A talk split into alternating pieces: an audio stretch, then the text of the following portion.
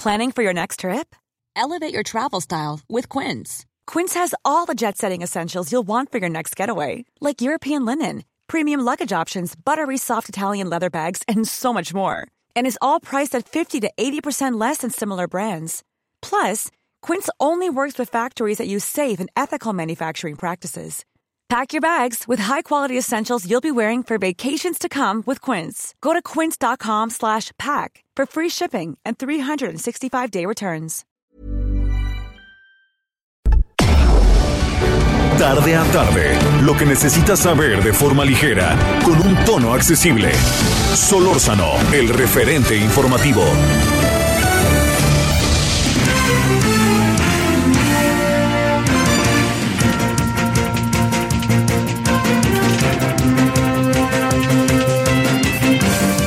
Buenas tardes, 17 horas en la hora del centro. ¿Cómo está usted? ¿Cómo ha pasado el día? Eh, en días que son... Espérame. Ahí estoy ya. Andaba subiendo mi silla. Este, En días que son eh, muy de mucha definición, hoy eh, eh, se, ha, se ha hablado, es que lo que pasa es que fíjese que busqué y busqué, no lo pude confirmar, pero lo sabremos entre hoy y mañana.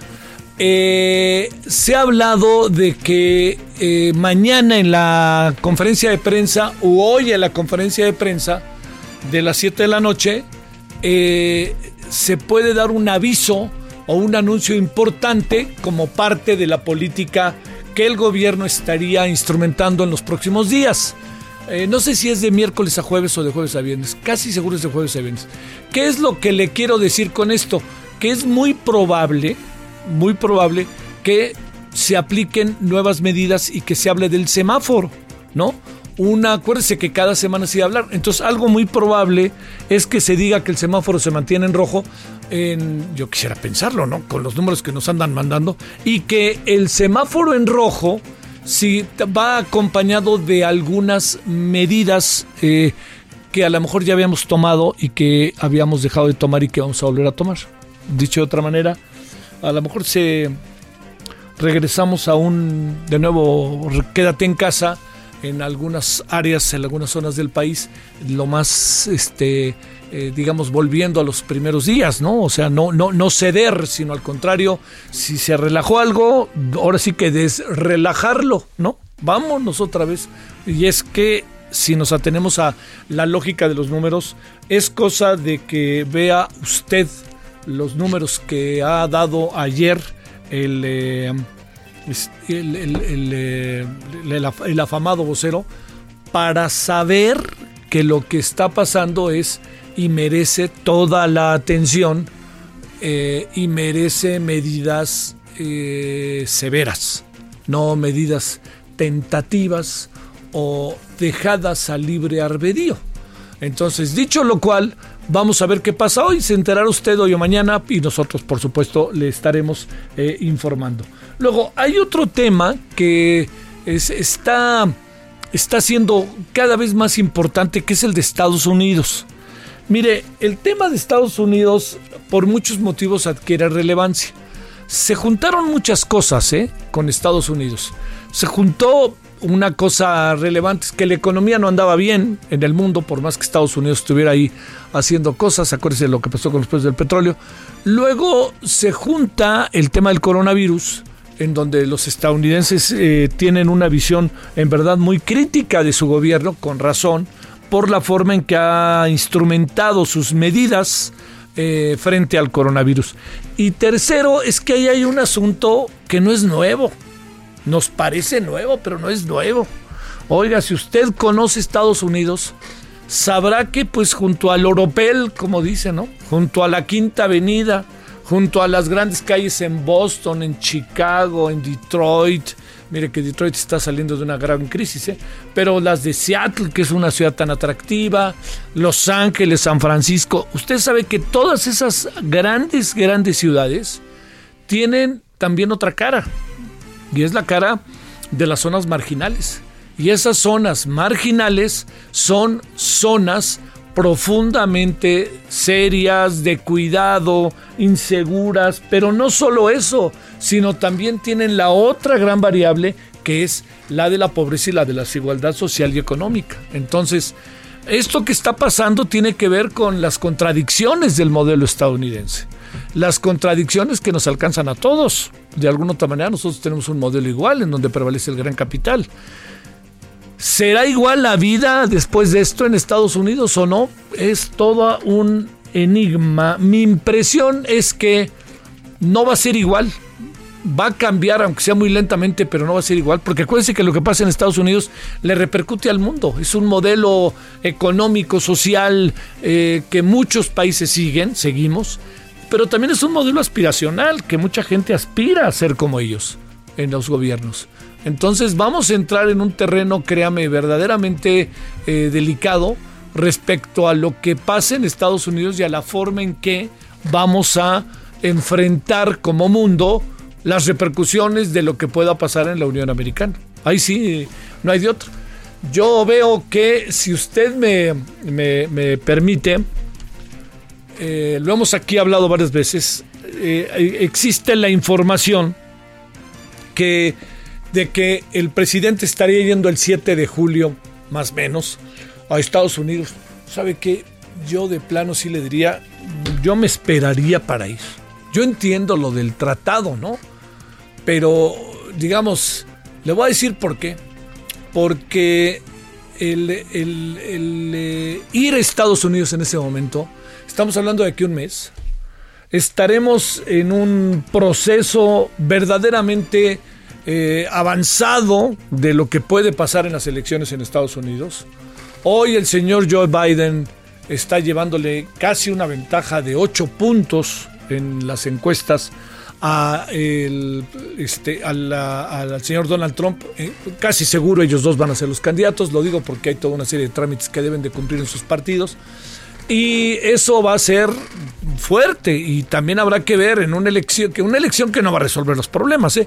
pero una elección que además va a tener otra variable. ¿Sabe, sabe, sabe cuál es esa otra variable? Pues ni más ni menos que la variable que tiene que ver con eh, lo que puede pasar de abstencionismo, lo que puede pasar de voto crítico, voto nulo. Yo creo que la sociedad estadounidense está sacudida, ¿eh? y esto la sacudió, y la sacudió de manera sumamente importante. Se está viendo en las calles. Van en Nueva York, ya han solicitado que haya un toque de queda desde ayer hasta el día de eh, hasta el día domingo o lunes. Y quiere que le diga una cosa, este, de aquí a lunes eh, no sé si se va a cumplir. Simplemente anoche no se estaba cumpliendo en Nueva York. No, la gente quiere salir. Y aquí agreguemos otra variable todavía más fuerte. Ahí le va. Si, si estamos viendo las manifestaciones que vemos, pues habrá que esperar 14 días para ver si se va a incrementar el número de casos de coronavirus por la cuarentena que no se cumple, que, que por, por, el tiempo que tarda en incubar en el contagio el eh, coronavirus, cuando estos contagios que son exponenciales y que son crecen numéricamente de 1 a 4 a 8 van creciendo este, geométricamente, este, eh, 1, 4, 8, van creciendo aritméticamente, ¿no? Uno primero, luego 4, geométricamente, sí, sí, geométricamente, perdón.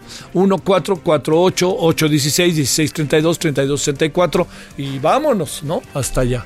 Así que esto que le digo, creo que, que está conformando la agenda del mundo y del país. Ayer platicábamos sobre Donald Trump y sobre México y Estados Unidos y de manera muy precisa, diría yo, me acabaron este, diciendo, oye, oye, a Trump México no le importa. Y en Estados Unidos México no aparece casi nunca en los diarios. Aparece cuando viene un conteo que quién sabe si se cumple o no se cumple de manera estricta. Aparece bajo circunstancias excepcionales, pero no aparece cotidianamente. López Obrador, yo creo que hay mucha gente que no sabe ni quién es. Así que mientras tanto para nosotros. Pero esto es de historia, ¿eh? Este no es López Obrador, esto es Peña Nieto y es Fox y es todos, nos gusten o no. Entonces, lo que sí es mucho, muy importante es que ahora tengamos ante nosotros la claridad de en lo que estamos metidos, uno. Dos, que Estados Unidos esté en un lío verdaderamente grande. Y tres, que no solamente es el coronavirus, Y no solamente se va a resolver con, con planes económicos, ¿eh? lo que pasa en Estados Unidos. Bueno, son dos de los temas que tenemos el día de hoy. Hay otras cosas también que vamos a abordar. Hoy eh, en la noche vamos a estar abordando el tema de, eh, de, un asunto que se ha dado a las 9 de la noche en el Televisión, Canal 10 de Televisión Abierta, en, en un asunto que a mí me parece de enorme relevancia, que es el lavado de dinero. Yo creo que la unidad de inteligencia financiera, eh, después de un buen rato, tomó decisiones de eh, revisión y de controlar pues los dineros de un buen número de comercios, de cuentas ligadas al cártel Jalisco Nueva Generación. Yo creo que es uno de los golpes en esta materia más importantes que se han dado durante décadas. Lo que pasa es que no se alcanza a ver del todo, primero porque estamos metidos en una dinámica de muchos asuntos o de un asunto que nos tiene atentísimos, que es el coronavirus, y también porque, bueno, pues el presidente anda de gira y se convierte también en parte de la discusión y del debate del que esté de gira. Ya vio que yo con todos los doctores que he hablado, doctores pro 4T, doctores pro Chairo, doctores estos han dicho que ellos eran de la idea de que el presidente no debió salir. Y yo no sé si esto generó a lo mejor en algunos casos una, una relajación, pero hay muchas cosas que están pasando incluso en Tabasco que están cuestionando al presidente, ¿no? Pues a lo mejor desde que lo quieren ver y que se baje y que platique, hasta las mentadas de madre, que pues ya ve que son, pues son de repente inevitables, ¿no? Este, de lo que la gente, cómo, cómo pretendía ver, cómo veía al presidente y cómo lo pretende ver ahora. Hay mucha diferencia. El presidente no está en campaña, aunque siempre parece que está en campaña, pero no se puede parar en cada esquina. Tal cual, ¿eh? Tal cual, se lo digo, no ni en defensa del presidente ni cosa parecida, sino en función de la definición de lo que es una gira. Bueno, Oiga, aquí andamos agradeciéndole que nos acompañe. Le vamos a contar algunos asuntos de los que tenemos este día. Vamos a hablar del Estados Unidos, México, Estados Unidos, Estados Unidos, con el embajador Enrique Berruga, que es, créame, un diplomático, estuvo en Nueva York mucho tiempo, que tiene la, tiene la pista de Estados Unidos, me parece que sumamente que la tiene muy bien desarrollada. Bueno, entonces si le parece, le cuento algunos asuntos de última hora, de a lo largo del día, hablamos con el embajador y tenemos otras cosas para la segunda parte para el segundo tiempo, como luego dicen del partido, ¿no? Entonces, bueno, vámonos con el resumen. Solórzano, el referente informativo.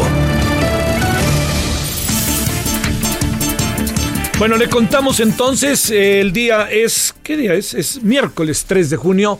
Aquí andamos por si le interesa. Bueno, ahora sí creo que nos va poco a poco a empezar a interesar porque están, se están relajando las cosas. Miércoles 3 de junio, 17 con 12 en la hora del centro.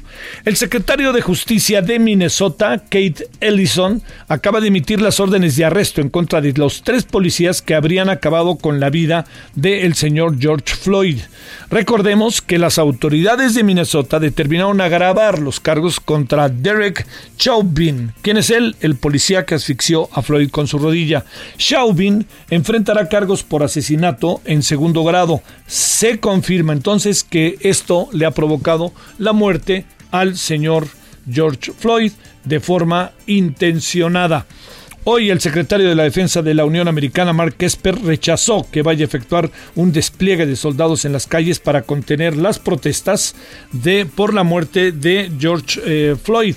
Esto, esto coloca, quiere que le diga una cosa, esto coloca una distancia real entre el Pentágono y el gobierno eh, del señor Donald Trump coloca distancia entre ellos. ¿eh? Bueno, el jefe del Pentágono aseguró que esta medida solo debe ser usada como último recurso y en situaciones urgentes y extremas. Las declaraciones de Esper llegan luego de que el presidente advirtiera, Donald Trump, que el lunes sobre un posible despliegue del ejército para frenar el vandalismo. En Estados Unidos como en México, el ejército no está para cumplir funciones policíacas. Hay una enmienda parece que del año de 1807, a la cual apeló el señor Donald Trump. Y este señor Donald Trump que apeló a ella, pues es en la que se están basando para tomar algún tipo de decisiones, pero ya el Pentágono dijo no va por ahí. Bueno, le cuento también este día que eh, la Suprema Corte de Justicia de la Nación avaló que funcionarios, ojo con esto, eh, en el fondo es una derrota para el presidente, que funcionarios del Banco de México y del Instituto Federal de Telecomunicaciones ajusten el salario de sus empleados a lo que percibían en 2019. Es decir, que podrían ganar más que el presidente López Obrador. Los ministros Margarita, Margarita Ríos Farjat, Alfredo Gutiérrez Ortiz Mena y Jorge Mario Pardo Rebolledo fueron los votos por los que se logró esta suspensión. A pesar del anuncio del regreso a la nueva normalidad, el presidente López Obrador dijo esta mañana que no se pondrá en riesgo la salud de los mexicanos. Afirmó que si se comienzan a registrar rebrotes, se analizará la suspensión de algunas actividades. A pesar del aumento en la cifra de fallecidos por COVID-19, el presidente justificó el aumento de la movilidad en el país. Esta mañana dijo muchas personas no cuentan con el salario fijo, por lo que deben salir a trabajar pero es que tampoco hay un plan de gobierno para ayudar a las gentes que no tienen trabajo y para ayudar a aquellos que tienen empresas tronadas ahorita. Entonces, pues claro que salgo corriendo, ¿no? Bueno, en la Ciudad de México la ocupación hospitalaria al día de hoy es 73%, 23 hospitales COVID se encuentran saturados sin posibilidad de atender más pacientes contagiados. A diferencia del listado de ayer se suman tres hospitales que en días anteriores habían bajado su ocupación. ¿Cuáles son? Hospital General, Ajusco Medio, los hospitales del ISTE, doctor Darío Fernández y el eh, Hospital Regional Primero de Octubre. Ojo, ojo con esto. A ver, la ocupación de los hospitales no es alta. Esto no quiere decir que no haya contagios. Hay gente que está en cuarentena en sus casas ojo, y que podría estar eventualmente enferma y que está esperando o está llevando efecto el tratamiento en casa. Lo que no sabemos es qué pasa al día siguiente y no sabemos incluso si cuando llegan muchos de los pacientes a los hospitales ya llegan tarde, ¿eh? que esta es otra variable. Acuérdese que se ha demostrado que entre 12 y 24 horas está haciendo el promedio en el cual una persona que llega muy enferma al hospital puede acabar muriendo. En algunos casos hasta 4 o 5 horas. O sea, llega usted toronado, pack, y no hay manera de recuperarlo. Y finalmente le cuento que el gobernador de Querétaro, el señor Francisco Domínguez afirmó que el Estado no acepta utilizar un semáforo único como parte de las entidades que conforman la región conocida como Megalópolis. Domínguez eh, Servién fijó su postura en ese sentido durante la reunión que sostuvieron este martes 2 de junio los integrantes de la Conferencia Nacional de Gobernadores CONAGO con autoridades federales encabezadas por la secretaria de Gobernación Olga Sánchez Gordero. Y finalmente golpean policías a enfermero lo consideran foco de atención, foco, foco de, infección de COVID. El enfermero fue golpeado por un grupo de policías municipales de Copalite en Santiago Astata. Esto es en la región del Istmo de Tehuantepec de Oaxaca. El motivo, considerarlo foco de infección de COVID-19. ¿Cómo ve? En esas andamos. Aquí andamos, gracias. Solórzano, el referente informativo. 17, 17 en la hora del centro. El embajador Enrique Berruga Filloy es un diplomático, embajador de México ante la ONU en 2003 a 2007. Estuvo en la Cancillería durante diferentes periodos y ya los últimos años ha estado en verdad haciendo estudios muy atractivos e interesantes allá en el Universal, entre otros lugares, sobre lo que está sucediendo, eh, sobre lo que sucede cotidianamente en Estados Unidos. Embajador querido Enrique, ¿cómo has estado? Muy buenas tardes. A ver, a ver si me escucha ahí. Enrique, ¿me escuchas? Ah, ahora sí te escucho. ¿Qué onda, Javier? ¿Cómo te va? ¿Cómo has estado, Enrique? ¿Cómo te va en el Quédate en casa? Pues estoy conociendo ya todos los rincones, ahora sí ya no queda O sea, te faltaban algunos rincones de la casa y ya por fin ahí te asó. Como, como, la muñeca fea. Oye, te, diste, te diste cuenta además que esta está recién pintado y estas cosas, ¿no? O que no está bien pintado. No, me di cuenta de las habilidades que tengo como mil usos para arreglar de todo. Oye, eh, bueno, ¿qué tal? ¿Cómo le has pasado? Pues bien, pues aquí, ya sabes, ahora estamos aquí a las 5 de la tarde y a las 9 de la noche en el Heraldo y este, ahí vamos. Ahí te leo en el Universal y supongo por dónde van algunas cosas, como todas las semanas. Oye, Enrique, a ver, ¿cómo, ves? ¿Cuál sería una forma como para poder entender lo que pasa en Estados Unidos, tomando en cuenta que da la impresión de que, te lo digo como hipótesis, hay una crisis que uno supondría que sería muy difícil que las cosas fueran después de esto iguales, pero bueno, ya sabes, los políticos reinventan todo y luego se aplica aquella de algo tiene que cambiar para que todo siga igual, ¿no? Pues no, bueno, creo que la, esta crisis es fuera de serie en el caso de Estados Unidos, no, no ha habido una cosa parecida. Eh, ha habido antecedentes, sí, varios, incluso pues si nos remontamos al 92, lo de Rodney King, que fue en Los Ángeles muy aparatoso, pero nada de esta dimensión, que esté literalmente todo Estados Unidos movilizado en estos momentos. Y me parece que es la conjunción de una serie de cosas. El asesinato de Floyd es un detonador y en algunos casos una excusa para sacar, digamos, lo que estaba ya subyacente en la sociedad de Estados Unidos, es lo que yo pienso. Ahora, ¿cuáles son esas razones subyacentes? Es la parte más interesante y ahí es donde podrían venir los cambios a los que tú te refieres, ¿no? Sí. Oye, este, eh, más allá de meternos en el tema político de las elecciones, que lo haremos, si te parece, la siguiente pregunta, en esta te planteo, eh, da la impresión de que puede, puede ser medio complicado todo porque pues la gente no guardó sana distancia. Veremos qué pasa en 15 días, a ver si no aparecen más enfermos. Esa es la otra. Sí, claro. Oye, ¿y la otra? No, no, por supuesto, la gente está muy revuelta en las calles ahora. Sí. Está habiendo fricciones todo continuamente con la policía entre las personas que están manifestándose. Eh, desde luego que puede ser una epidemia mucho más grande de la que ellos habían imaginado debido a estas movilizaciones. Es un segundo ángulo importantísimo.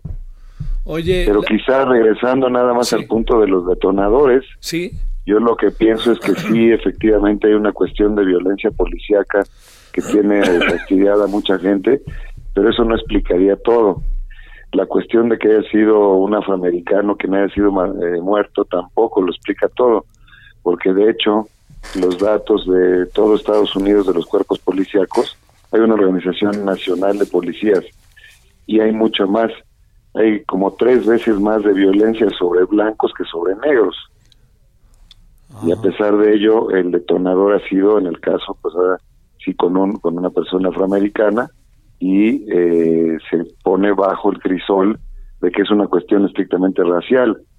Pero la verdad es que hay violencia policíaca, pues más o menos pareja, o, o más que pareja, pues eminentemente blanca y no hay este tipo de levantamientos que ah, este White Lives Matter, ¿no? Pues nadie ha dicho eso, ¿no? Sí. Solamente Black Lives Matter, ¿no? Oye, Entonces, sí, ¿qué pasa? Hay sensibilidades. ¿Trump, ¿Trump ya es parte del problema? ¿Cómo? ¿Donald Trump, Ya, ¿Donald Trump ya es parte del problema?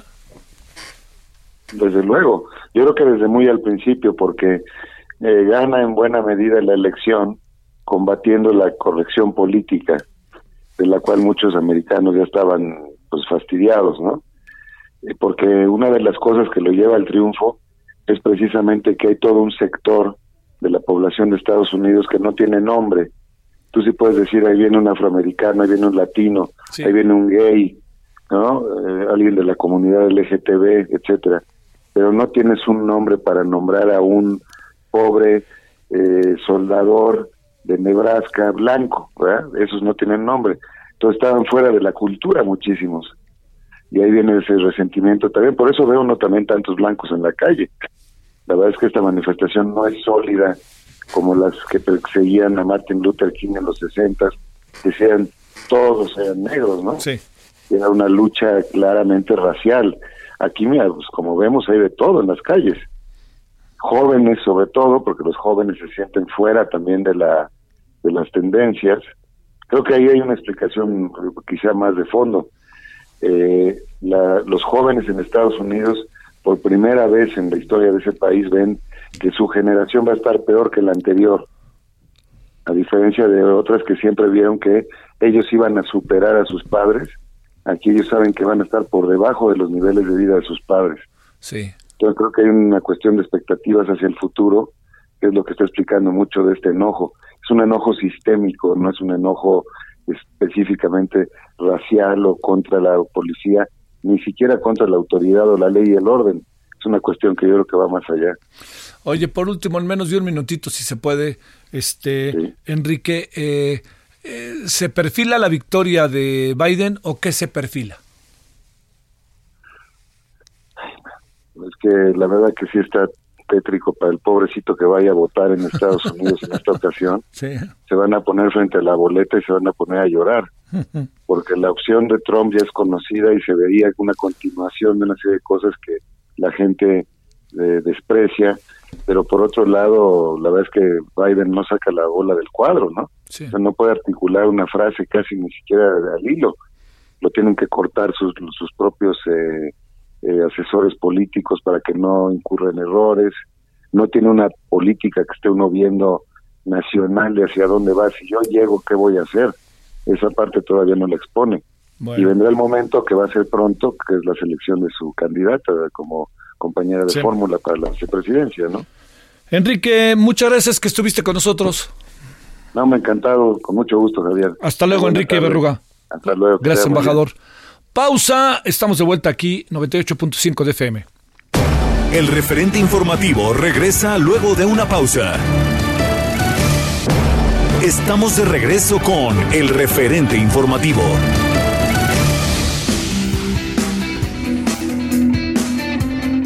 Hola, ¿qué tal amigos? Muy buenas tardes. Qué gusto saludarlos en esta tarde de miércoles. Y bueno, vamos a platicar en este momento brevemente con Adri Rivera Melo, que nos tiene información importante y además nos va a hablar de un producto estupendo para cubrirnos nuestra cara. Adelante, Adri, buenas tardes. Así es, mi querida Moni, muy buenas tardes. Bueno, primero que nada les comparto que se confirmó la suma de 16.940 casos activos y 10.637 defunciones por coronavirus, el cual sigue presente en los espacios públicos ya que la epidemia no se ha acabado. Esto lo reiteró el doctor Hugo López Gatel. Es por eso que continuemos protegiéndonos, protegiendo nuestra salud y protegiendo, pues ahora sí que la de los nuestros también. Y bueno, el día de hoy les traigo tapete esterilizador que es utilizado, este tapete es utilizado en hospitales porque es 100% seguro, elimina bacterias, patógenos, pero principalmente, bueno, pues el coronavirus y todos los virus que llegan a sus zapatos. Este tapete esterilizador se distribuye aquí en México ya y es muy sencillo de utilizar. Únicamente hay que vertir el líquido esterilizador, colocar los pies durante unos 15 o 30 segundos, limpiando muy, muy bien las suelas de los zapatos. El tapete viene con líquido suficiente para dos meses. Y les tengo una promoción sensacional porque si llaman en este momento al 01 800, perdón, al 800 230 mil, repito, 800 230 mil. Si pagan con tarjeta bancaria se van a llevar dos por uno más un refil de un litro de este líquido sanitante que les estoy mencionando, que es el que viene en el kit del tapete. Así es que repito nuevamente la promoción y el teléfono es el 800 230 mil y si pagan con tarjeta bancaria se llevan dos por uno más un refil de un litro de este líquido esterilizador que es el que viene en el kit con el tapete. Vale la pena de verdad que nos visiten también en hospitalar.mx porque únicamente Hospitalar distribuye productos de nivel hospitalario y no de uso doméstico y hay una gran diferencia. A marcar en este momento, amigos, y llévense su tapete hospitalar 800 mil. Gracias, Adri. Correcto. Gracias. Continuamos. Solórzano, el referente informativo.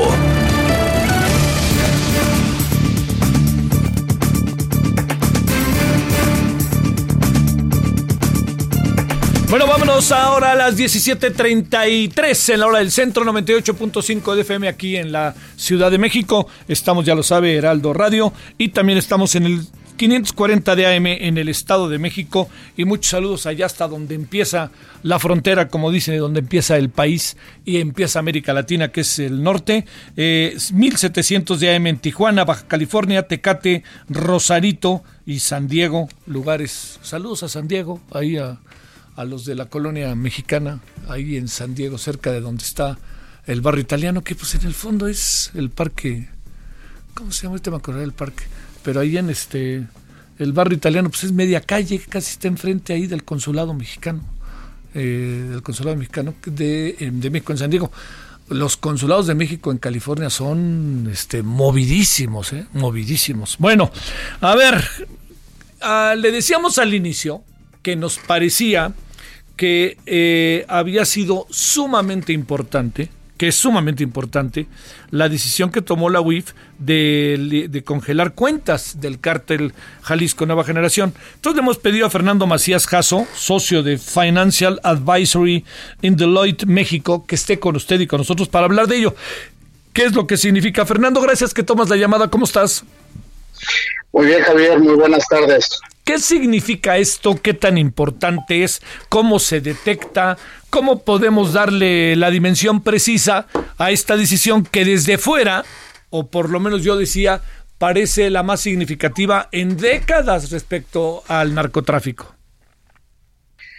Sí, coincido contigo. Eh, la verdad es que eh, una de las piezas más importantes en el combate a las actividades de narcotráfico consiste en ir eh, eh, atacando los, los mecanismos que utilizan para lavar el dinero que procede de esas actividades. Eh, este dinero que después se utiliza pues para financiar sus actividades este, y seguir llevando a cabo estas este, de manera impune. Entonces, sí, coincido contigo, llevar a cabo este tipo de acciones contribuye a, atacar los, brazos financieros de las organizaciones criminales. ¿Qué, ¿Cómo se va detectando esto? ¿Qué tan importante es? Eh, ¿De qué estamos hablando cuando se dice que se dice que se congelan?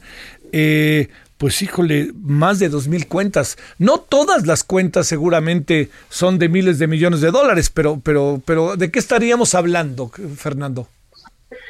Sí, lo que ocurre es que la unidad de inteligencia financiera dentro de sus facultades puede incluir a las personas físicas o las personas morales en una lista de personas bloqueadas.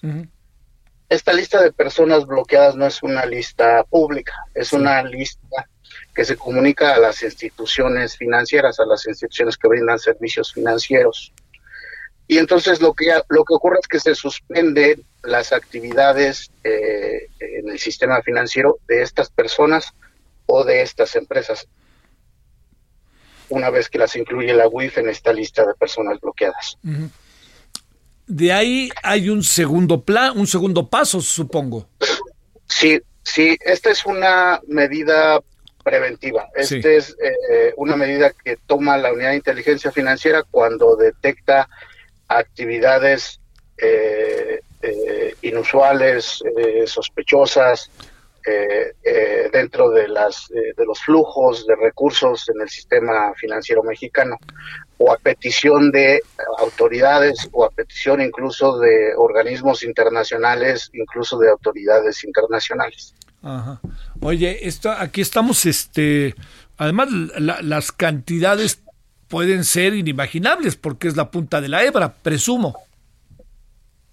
Sí, suelen ser cantidades muy importantes, eh, suelen ser eh, eh, cantidades este, pues muy considerables. El, negocio del narcotráfico produce ganancias este, considerables a los que se dedican a esa, a esa actividad.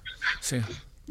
Oye, la otra, ¿sería claro que entendiendo que son dos rubros distintos y salvando las distancias, como luego se dice, eh, Fernando, ¿sería algo similar a lo que pasa con Cruz Azul y a los Álvarez Macías o qué pasará ahí con los Álvarez? Es, es algo similar.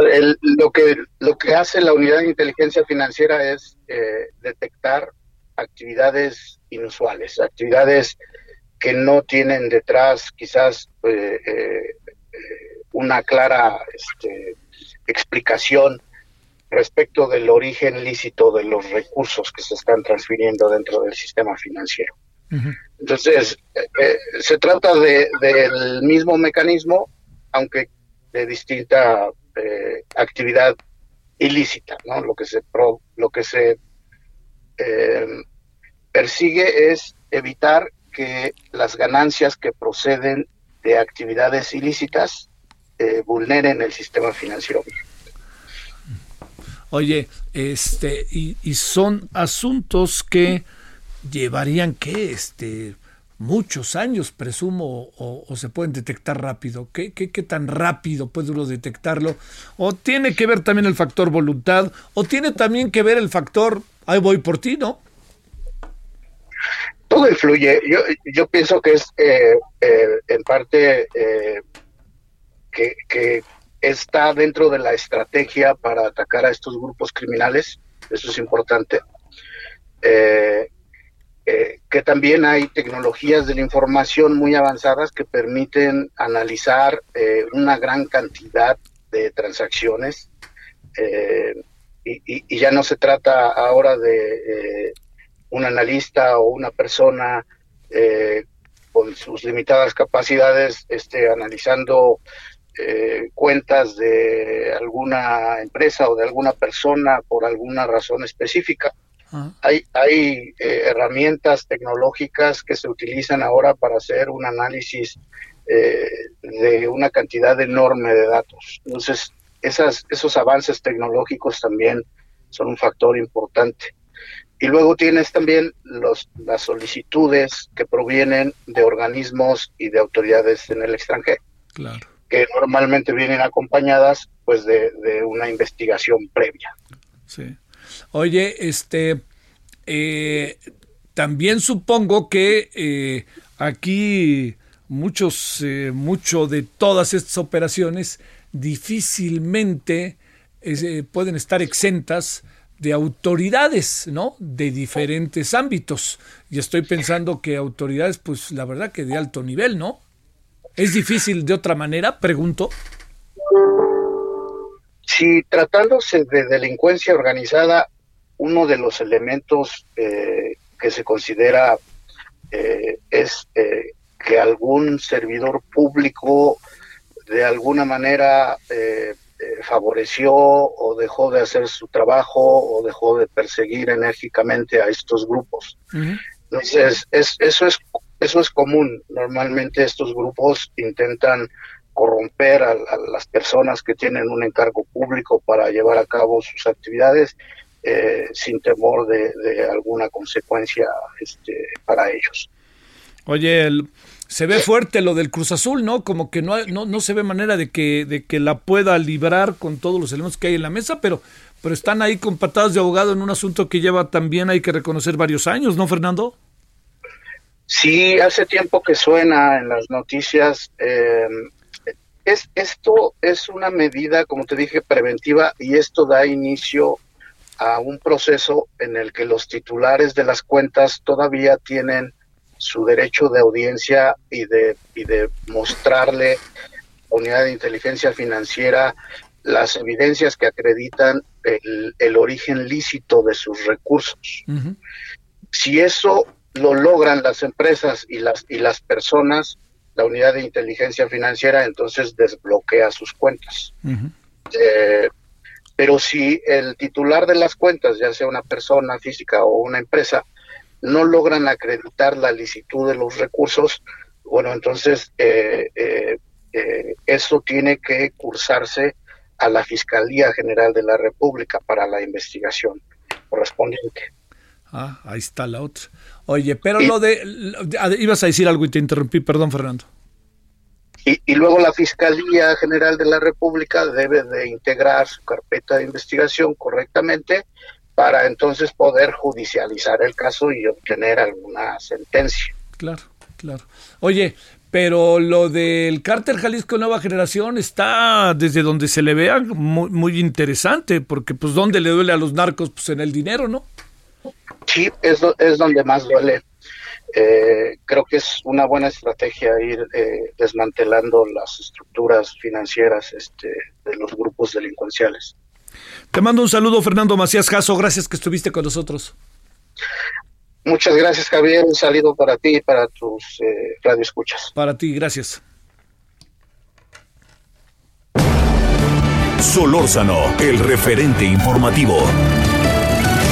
17 con 43 en la hora del centro. Fíjese que el día de hoy eh, eh, proceso eh, a través de Raúl Ochoa y Beatriz Pereira, quienes son,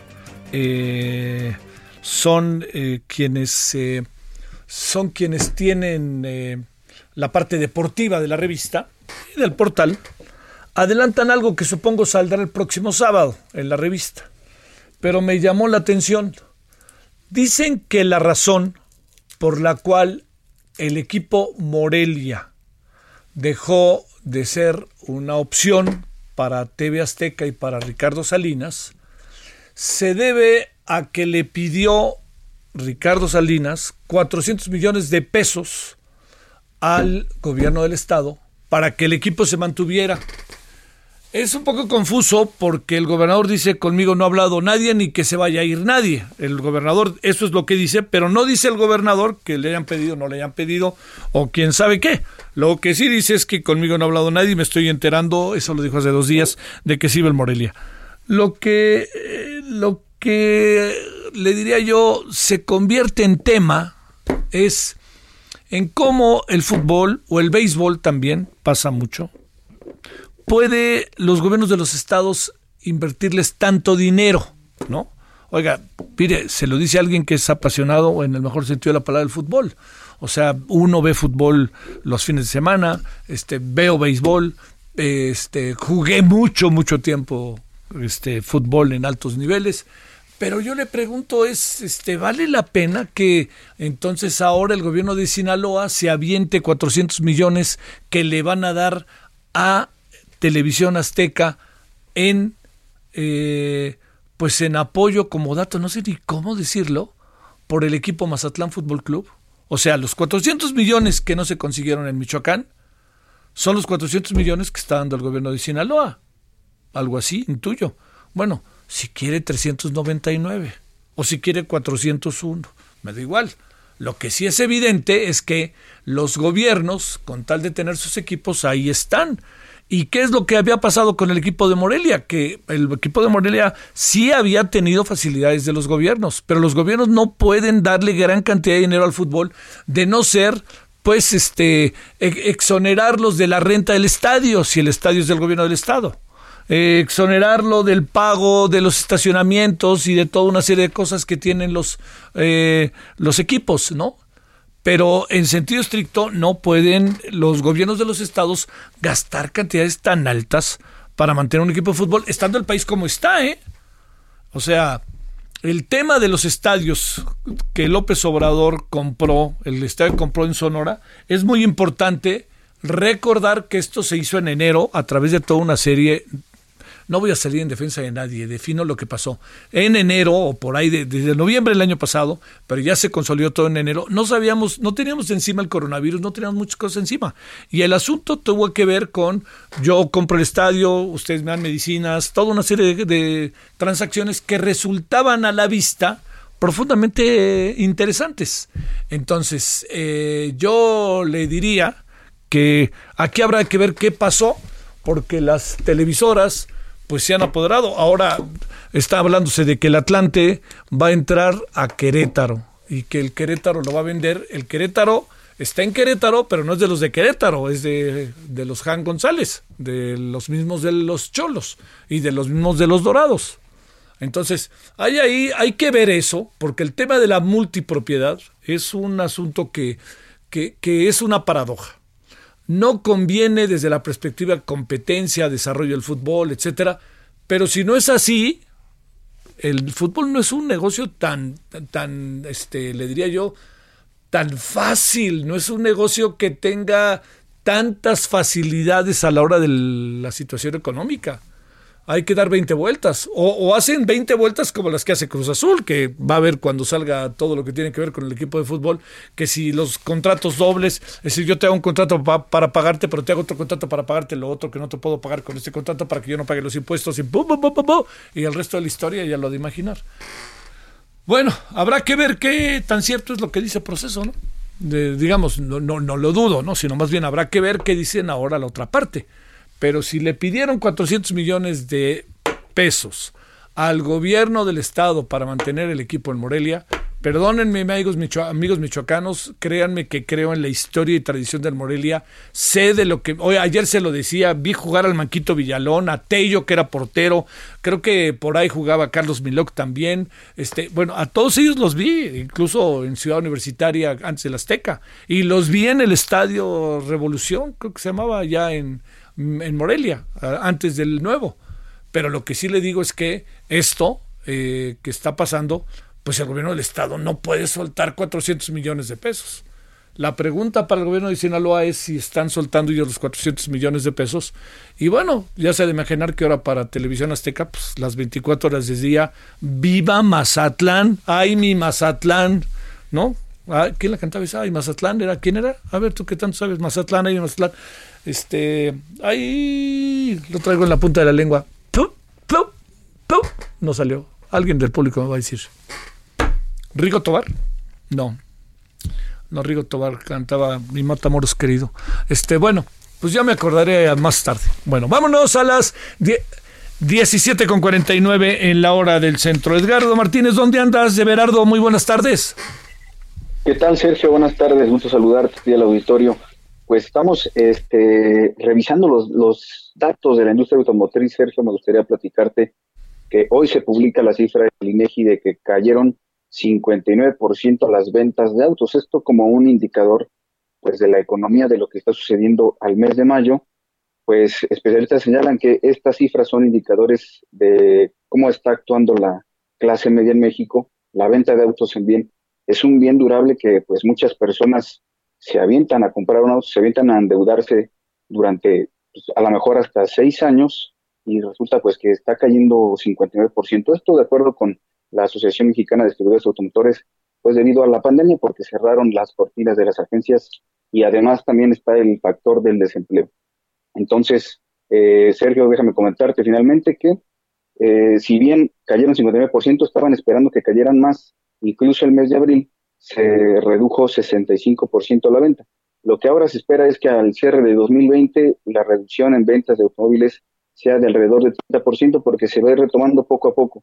Las caídas van a ser eh, menores a las que vimos en el mes de mayo y así pues vamos a estar viendo consecutivamente pues hasta 40 meses de una contracción en el sector automotriz porque ya se venía arrastrando esto es desde junio de 2017, Sergio. Entonces, esta situación en el sector automotriz y vamos a seguir reportándolo. Bueno, te habla Javier Solórzano, que este, a lo mejor te confundiste con mi nombre, Berardo. No te preocupes. Oye, eh, a ver, déjame decirte, ¿se, ¿se vislumbra la recuperación o, qué es lo que se vislumbra en el mediano plazo y qué va a pasar también con todo el tema de los, eh, me pregunto si tienes la información a la mano de los automóviles usados? Uy, no, eh, mira, fíjate que son dos cosas, Javier, así es como mencionas los autos, los autos son otra historia porque el problema de los autos nuevos es que, número uno, valen más.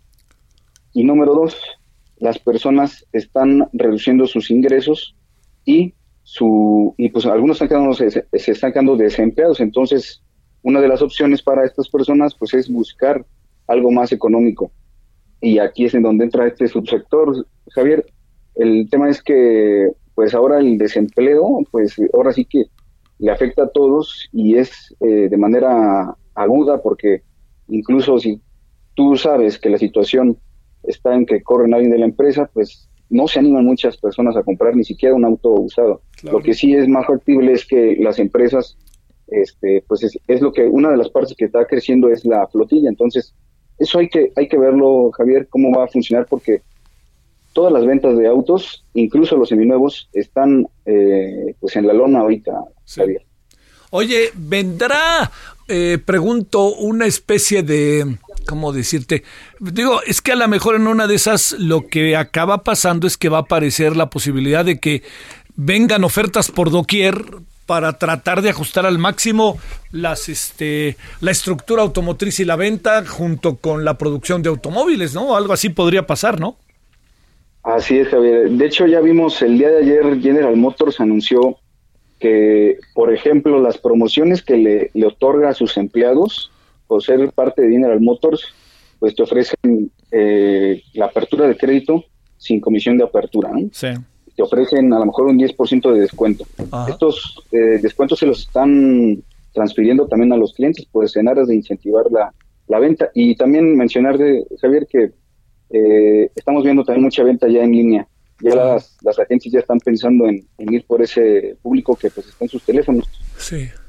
Fíjate, ¿quién iba a pensar que ibas a comprar un coche en línea, no? Pero bueno. Así es. Bueno, Abelardo, gracias. Buenas tardes. Gracias, Javier. Buenas tardes. Vámonos a las 17.53, estamos acabando. Diana Martínez, ¿qué me cuentas? Que, le di, que el presidente recibió un revés, ¿verdad?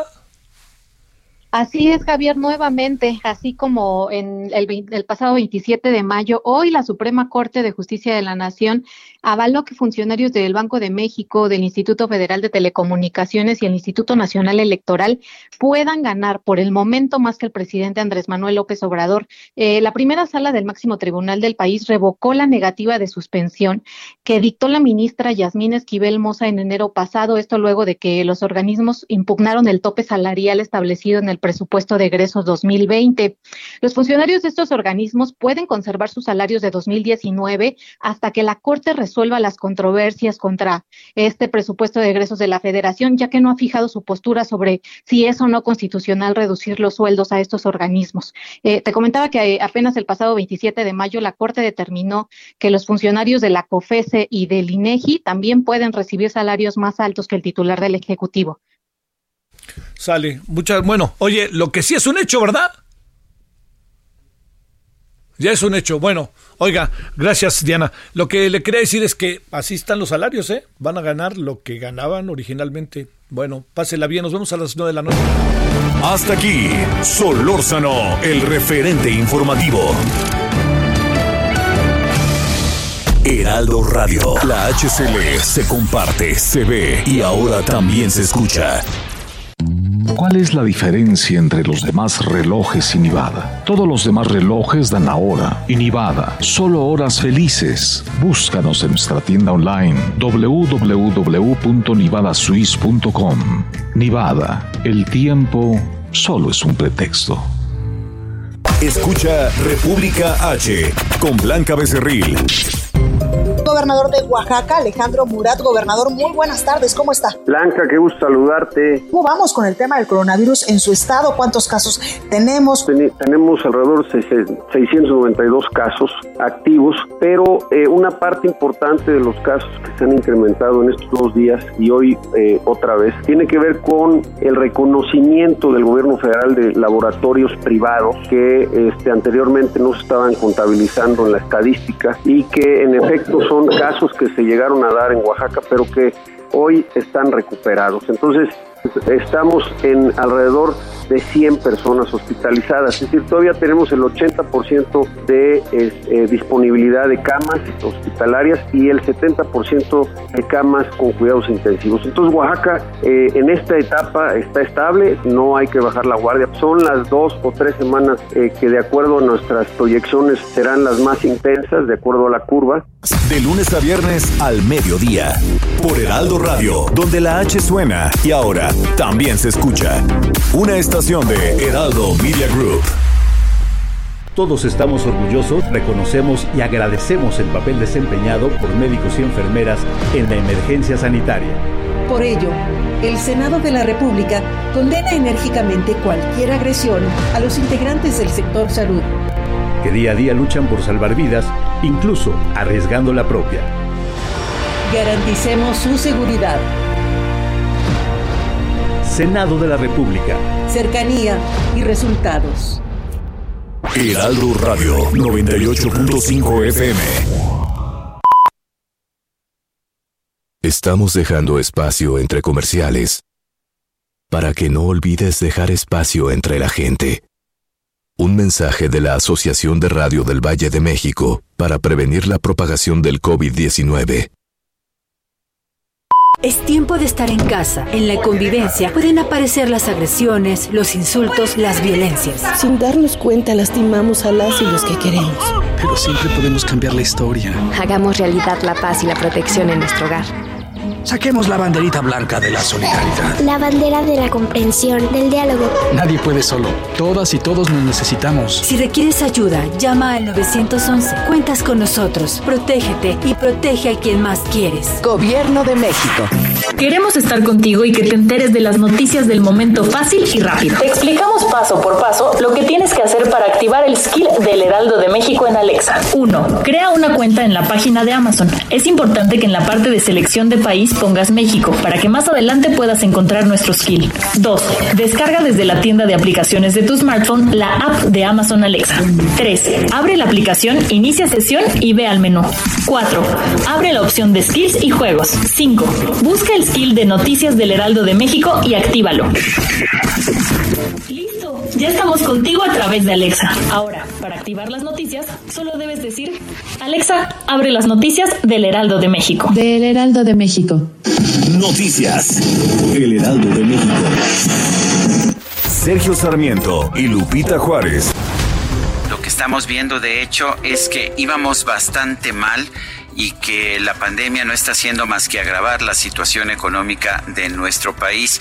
De hecho, el pasado mes de marzo, antes de que se decretara la emergencia sanitaria en nuestro país, la industria de la construcción, que es uno de los marcadores más importantes de la actividad económica, tenía ya un desplome de 17.1% frente al mismo mes del año anterior.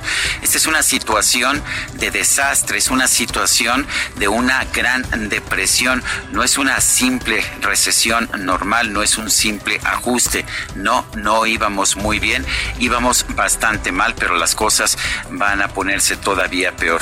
El propio presidente de la República reconoció ayer que entre abril y mayo se han perdido un millón de empleos formales registrados en el Instituto Mexicano del Seguro Social, pero dice él que no importa, que vamos a recuperar dos millones de empleos con sus programas sociales. Lunes a viernes de 7 a 10 de la mañana por El Heraldo Radio. Heraldo Radio. Inicia. Las noticias de la tarde con Jesús Martín Mendoza en Heraldo Radio.